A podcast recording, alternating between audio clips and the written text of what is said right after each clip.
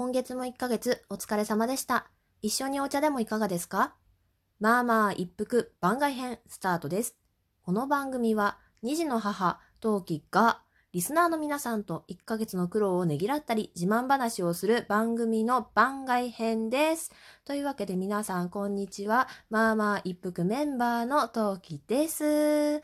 はい、えー9月のまあまあ一服はお休みをいただいておりまして、えー、ニャギーさんとトッキーさんが2人で収録をして配信をしている予定です。概要欄の方にですね、今月のまあまあ一服の、えーと URL か URL 貼っておきますので、えーよければそちらを聞いていただければと思います。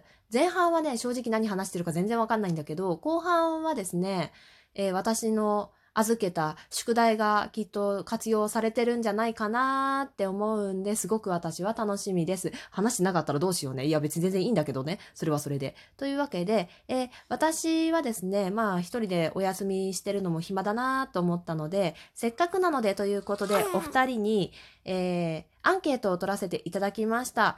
そしてそれを集計、アンケート、ん？アンケートの結果を集計しまして、えー今回企画をやっていきたいと思います。今回の私からの企画はこちら。妊婦の時にやってほしかった家事ベスト 5! イエーイというわけで、えーニャギーさん、トッキーさん、私でそれぞれ1位から5位までやってほしかった家事をあげました。で、それを、えー5点、4点、3点、2点、1点という形で点数分けをしま、しまして、しまして、はい。で、それをね、順位付けしてトップ5をママ茶的、うん、まあまあ一服的トップ5を作りまして、それを今回発表させていただきたいと思います。順位はですね、1位と2位が2つ、4位が2つのトップ5となっております。というわけで、では早速、4位から、まあ同率で2つあるわけなんですが、4位から順に発表させていただきたいと思います。それでは、第4位の1つ目、こちら。選択。はい。こちらはトッキーさんの4位と私の2位になっております。えー、トッキーさんからね、コメントいただいておりますので読ませていただきたいと思います。えー濡れた洗濯物を干し場まで運ぶ、かがむが結構大変なので、というわけで、そうなんですよ。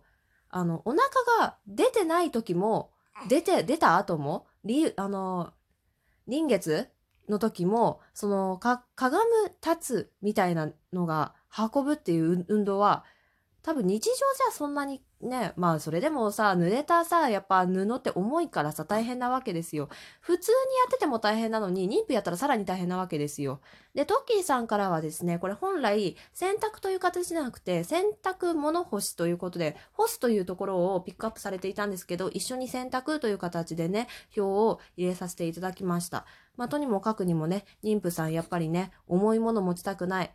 そのかがんだり、立ったりはやっぱり大変なのでね、手伝ってあげてください。というわけで、私からの、えー意見はですね、えーまあ一番名もなき家事が手順？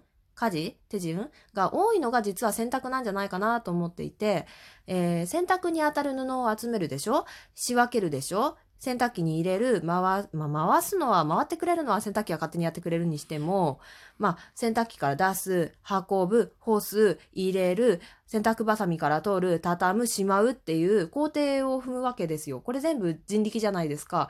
っていうわけで、全部やってくれとは言わないんだけど、言わないけど、どこか一部変わってくれたらすごく楽なので、ぜひとも一部変わってほしかったなって。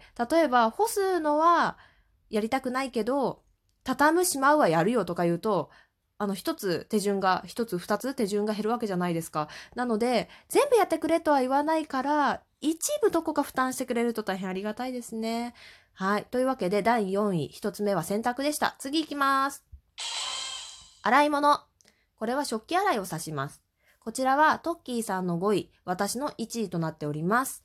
えートッキーさんからのコメントは、微妙なシンクの高さが腰が痛くなるので、わかる。ほんと痛くなる。もともとね、妊婦って猫背になりやすいんですよ。猫背になるか反るかの二択なんですよ。なんで、もともと腰に負担がかかっているんですけど、さらにね、洗い物って、っていうか、もともと妊婦ってずっと立ちっぱのことってしちゃダメなんですよ。なんですけど、洗い物もさ、洗濯物もずっと基本的にさ、動かず立ちっぱの仕事じゃん？だから結構辛くなってくるんですよ、時間が多いにつれて。うん。えー、だって、ラジオトーク一本にも満たない場合の方が結構あるじゃんみたいなことになると思うんですけど、それでも辛いもんは辛いんですよ。なんで、洗い物はぜひともやってほしいですね。えー、私の場合、我が家の場合なんですけど、私からの意見としては、もともとまあ、洗い物好きじゃないんですよ、私が。うん。なんで普段も変わってほしいとは思ってるんだけど、それを抜きにしても、その、ご飯の後の洗い物、めんどくさいっていうのもあるし、あの、我が家ですね、パパが食器棚が好きじゃないっていうのがあって、コンロの下の収納スペースが食器エリアなんですね。なんで、えー、その、洗うでしょ？洗い場の脇に干すとこがあって、そこに置くでしょ？で、その干すところからその、かがんで、その、食器エリアに食器を持っていくのが大変だったんですよね。なんで、まあ一連のことを考えて、洗い物は変わってほしかったなって思います。それでは同率2位ということで、一つ目の2位紹介したいと思います。こちらです。ゴミ捨て。こちらは、えー、にゃぎさんの、猫柳さんことにゃぎさんの2位とトッキーさんの2位です。えー、ニャギーさんはですね、えー、匂い座りっていう匂いによって吐き気とか具合が悪くなるつわりだったそうで、まあそうなるともうお察しだと思うんですけど、まあいろんな匂いが混ざっているところに入っていくのはとにかく苦痛なつわりなので、ゴミ捨て場に行きたくなかったということです。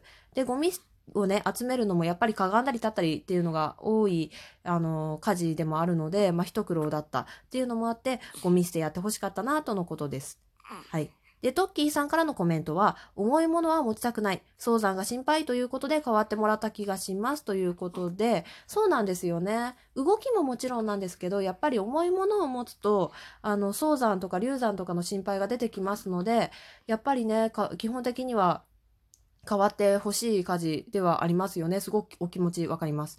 で、我が家の場合、なぜ私がランクインこれをしなかったかっていうとですね、あの、我が家はですね、ゴミ捨て場まで約30歩ぐらいで行けちゃうんですよ。本当にね、窓なりなのね。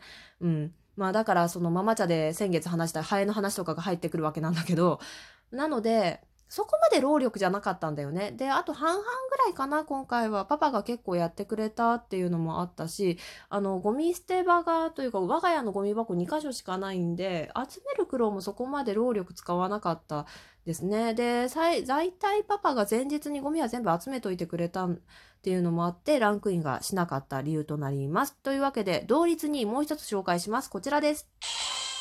ご飯作り。はい。です。えー、こちらは、にゃぎさんの1位、トッキーさんの3位になっています。にゃぎさんからのコメントは、とりあえず、先ほど話した通り、匂い座りだったので、キッチンに入るのが辛かったと。水の匂い、野菜の匂い、いろいろな匂いが混ざっているところに入っていくのがとにかく苦痛で仕方がなかった。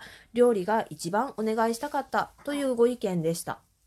トッキーさんの3位のコメントはですね、座りで食欲がない、食べられない、味見したくないっていう時は変わってほしいですね。当時はコンビニも頼ってた気がするけど、それはそれでお腹の子に悪影響ないなんて心配していた自分もいました。ということで、どっちの理由もめちゃめちゃわかる。うん。えー、私の場合は立ちっぱでいることが結構辛かったので、特に今回は、なので、ご飯作りは変わってほしいところは山々なんですけど、ご飯作りパパにお願いしちゃうと、パパのね、食べたいものしか出てこなくって、あの、全部肉とか、全部醤油味とか、なんか全部照り焼き味みたいな場合が結構あって、自分で作った方がいろんなもの食べれるな、みたいなことを考えた上で、まあランクインをしなかったのがまあ理由ですね。なんでまあとりあえずご飯作りは頑張るから洗い物やってよっていう感情がものすごくあったので今回ランクインはしませんでした。というわけで堂々たる第1位を紹介したいと思います。第1位はこちら。お風呂掃除拍手かな？わかんないけど。はい。お風呂掃除がこう私たちの第1位でした。えー、3人とも全員ランクインしております。えー、にゃぎさんの3位、トッキーさんの1位、私の3位ということで、にゃぎさんからのコメントから順番に読ませていただきたいと思います。水辺で足を滑らすのがすごく怖かったのと、お腹が大きくなってくると、どうしても湯船にお腹をくっつけて掃除をしなきゃいけなくて圧迫させてしまうので、ということで、はい。すべて物語ってますね。これがすべての意見ですよ。そう。あの、水辺でさ、足を滑らすのが本当に怖いんですね。まあ、お風呂の時じゃどうなのって言うかもしれないけど、お風呂の時だって十分足を滑らす可能性はあるわけですよ。でも、お風呂だけで済むなら1日1回で済むじゃないですか。お風呂掃除を含むと絶対2回以上はさ、お風呂に入らなきゃいけないわけでしょ？回数は減らしたいというか、リスクは減らしたいわけですよ。なので、えー、まあ、滑らすのが怖いからお風呂掃除は変わってほしいっていう理由はすごくわかります。はい。で、あの、湯船にね、お腹をくっつけてお掃除をしなきゃいけない。え、そんな、あの、便利アイテム今いっぱいあるじゃんと思う方はぜひともトッキーさんの意見を聞いてください。トッキーさんからのコメントはこちら。うん、お腹が大きくなるとかがむのがきつくって変わって欲しかった。けど旦那が柄の長いデッキブラシみたいなお風呂掃除用具を買ってくれて、これでかがまなくても磨けるよねそういうことじゃないという感じになりましたということで、そう、そういうことじゃないの。そういうことじゃないの。リスク減らしたいの。で、えー、でもさ、そんなお風呂掃除道具買ってもらったなら良くないということは、私の意見を聞いてください。私からのコメント。まずしゃがめない。滑るのも怖いし、体調が悪い時には洗剤の匂いがアウト。というわけで、そう、洗剤の匂いもさ、無臭みたいな、無効果みたいなの使ってたんだけど、結局のところ洗剤の匂い自体はあるのよ。だから、それに敏感に反応しちゃって結構それもきつかった、私は。というわけで、足を、足を滑らすのが怖い。お腹をくっつけて、ないしはとりあえず掃除をしなくて済むなら、ぜひともしたくないわけです。というわけで、掃除をしたくない場所ナンバーワン、変わってほしい家事ナンバーワンはお風呂掃除というママ茶の結論になりました。はい。